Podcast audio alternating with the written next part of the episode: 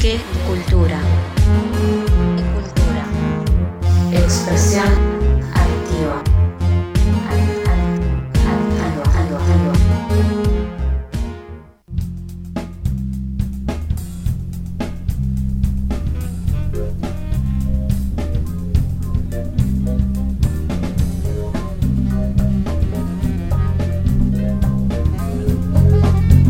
Bueno, seguimos acá en qué cultura y ya la tenemos a Agus que está haciendo, va a hacer su bloque muy lindo de literatura, eh, lectura por placer. Así que hola Agus, ¿cómo estás? Todo el aire es tuyo.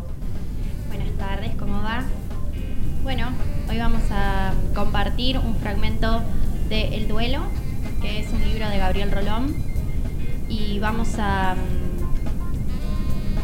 compartir un texto acerca del exilio y todo lo que conlleva mm, tener que irse, digamos, de, de donde vivimos por obligación. Eh, así que bueno, conmemorando el 24 de marzo, con la, de- la, mm, la fecha de la democracia, vamos a compartir es- este texto.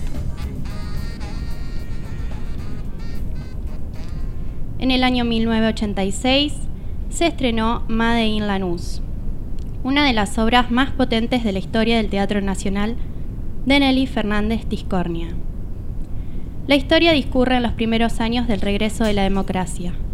Se trata del reencuentro de dos hermanos, Mabel y el Negro, quienes se vieron obligados a separarse durante los siete años que duró la siniestra dictadura militar. Cuando llegó el llamado proceso de reorganización nacional, Osvaldo, el marido de Mabel, era un joven médico lleno de ideales que ante el embate genocida tuvo que emigrar a los Estados Unidos junto con su esposa y sus dos hijas.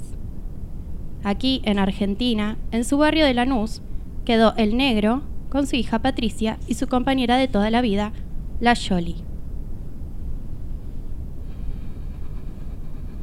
La llegada de la mo- democracia abrió las puertas al sueño del retorno de Osvaldo.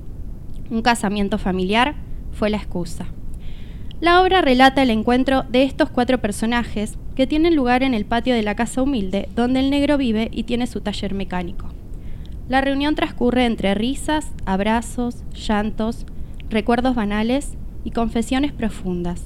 Cada uno de ellos tiene una realidad psíquica diferente. Mabel está enojada con la Argentina, con la gente que les dio la espalda cuando estuvieron en riesgo y alardea de lo bien que están ahora viviendo en Nueva York. Osvaldo, en cambio, mira el patio, la cocina, el barrio, y sus ojos se tiñen del brillo de la nostalgia. Nos dejaron solos, protesta ella. Hicieron lo que pudieron, responde él. Mabel sostiene que nadie se jugó por ellos, excepto su hermano y su cuñada, la Yoli y el negro. Vendieron lo poco que tenían para ayudarlos a escapar y estuvieron siempre a su lado. Por eso ahora están ahí, por ellos, por gratitud, por amor. El relato es conmovedor y cada uno de los personajes desgrana su dolor y su ambivalencia. Unos tuvieron que irse, otros pudieron quedarse. Unos construyeron una vida exitosa, los otros la siguen peleando cada día. Hasta que llega el punto culminante de la obra. El negro pide silencio para dar una sorpresa y anuncia que también ellos se irán a Nueva York. La Yoli no entiende, debe tratarse de una broma. ¿Qué broma ni broma? le increpa el negro. Nos vamos, ¿entendés? No, murmura la esposa confundida, no entiendo. ¿Pero qué es lo que no entendés? Nos vamos a los Estados Unidos. Acabala, negro, no tenemos plata para mandar a la patria de viaje de fin de curso a Bariloche y vos te querés ir a pasear a Norteamérica. ¿Pasear? ¿Quién dijo pasear? Nos vamos para siempre. Se acabó la miseria. Basta de vivir sufriendo, de andar en ese auto de porquería y desgranarnos cada día intentando llegar a fin de mes. El negro dice la verdad. Gracias a un contacto, Mabel le ha conseguido trabajo como jefe de taller en una importante empresa automotriz. Se acabaron las penurias. Los hermanos se miran y esperan la reacción de sus parejas. Sorprendido, Osvaldo mira a su mujer y le pregunta, ¿Qué hiciste? ¿Cómo que hice? Si vos sabés que mi hermano es lo más importante del mundo para mí. El clima se tensa. y al ver la confusión de su esposa, el negro se enfurece. ¿Qué te pasa? ¿Sos boluda vos? Te estoy dando la mejor noticia del mundo y me mirás como si te hubiera pisado un callo. Mabel intenta explicar la situación, pero Osvaldo le pide que se calle, hasta que la Yoli le clava la mirada a su esposo y le responde con firmeza. Yo no me voy a ningún lado.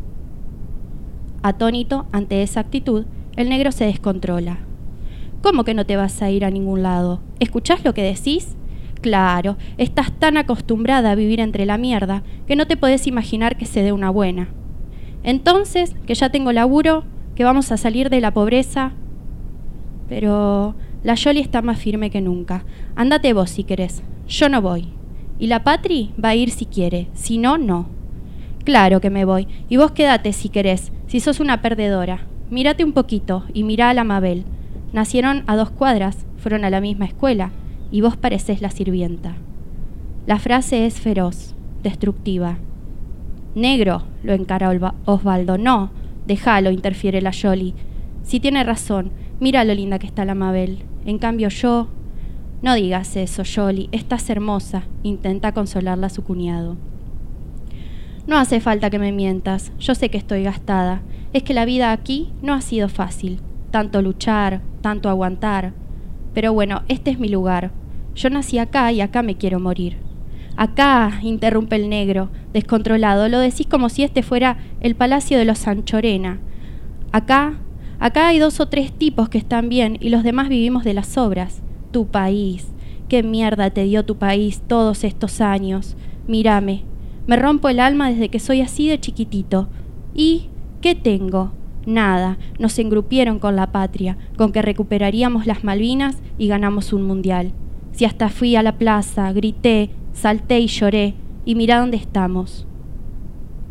¿Cómo dónde estamos? En nuestra casa, en nuestro barrio, con nuestra gente, pero no sé para qué hablo, si después de todo, ¿a quién le importa lo que yo digo? A mí, interrumpe Osvaldo. A mí me importa, Jolie. Gracias, pero tendría que importarle a él. Pero deja, que yo sé bien quién soy, y toda la vida me la tuve que tragar, porque tengo una hija, que si Dios quiere va a tener un título y va a vivir como yo no pude. Y si no es ella, serán sus hijos, pero algún día va a ser, y va a ser acá. Hace una pausa y mira a su esposo. ¿Y vos, negro, parece que te olvidaste de tu viejo, del mío, ¿Qué decís? ¿Cómo voy a olvidarme? Si fueron en el 45 a la plaza y le pusieron el pecho a las balas, y después, en el 55 los corrieron a balazos y nunca salieron de la mala. Tenés razón, pero se quedaron a pelearla. Pero decime, ¿te olvidaste cómo querían cada pedazo de la Lanús? ¿Cómo lucharon por el agua, por las cloacas? Hasta que un día llegó la luz y salieron a bailar a la calle iluminada con bombitas de colores. Y vos, negro, querés vender tu taller. Tu taller, negro, se lamenta. ¿Te acordás cuando se incendió todo? La NUS salió a, ayudarnos. Se incendia el taller del negro, gritaba la gente. Venían con baldes, con jarra, con todo lo que podían, y entre todos te lo salvaron, porque era tu taller, y porque acá vos sos el negro. En cambio allá, ¿quién vas a ser? Y ante las palabras de la Yoli de la Lanús, el negro agacha la cabeza y llora. Una obra entrañable, una escena conmovedora, cuatro personajes que desde su subjetividad atravesaron una misma historia, cada uno como pudo. Emigrar es distanciarse de lo que se ama y condenarse a andar en un mundo ajeno en el que estamos fatalmente solos. La dictadura militar no tuvo límites en su crueldad, y un hecho no menor en medio de tanta perversión fue derrumbar la identidad de aquellas personas a las que condenó al exilio. El exiliado, el sacado de su suelo, erraba con la ausencia eterna de sus olores, sus gestos y su idioma. Muchas gracias.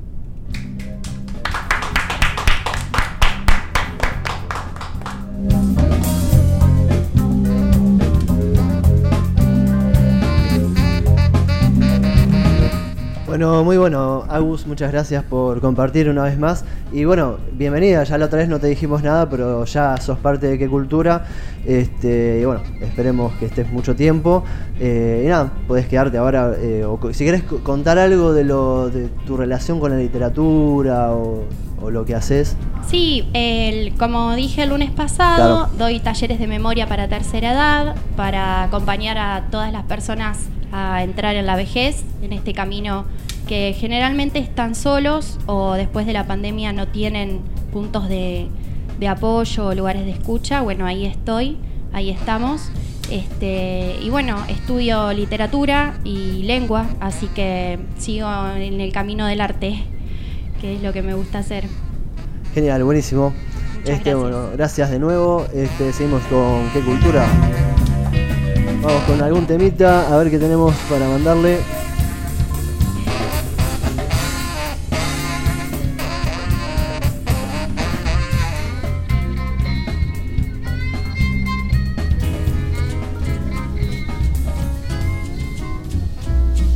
Bueno, vamos con Nati Lafourcade, esta chica que bueno se presentó ahí en el NRP, NPR Music en el Tiny Desk Concert. Y bueno, vamos a poner eh, una de las de las interpretaciones que hizo, que no me acuerdo cómo se llama, pero no importa porque es muy lindo. Por un canto de gaviotas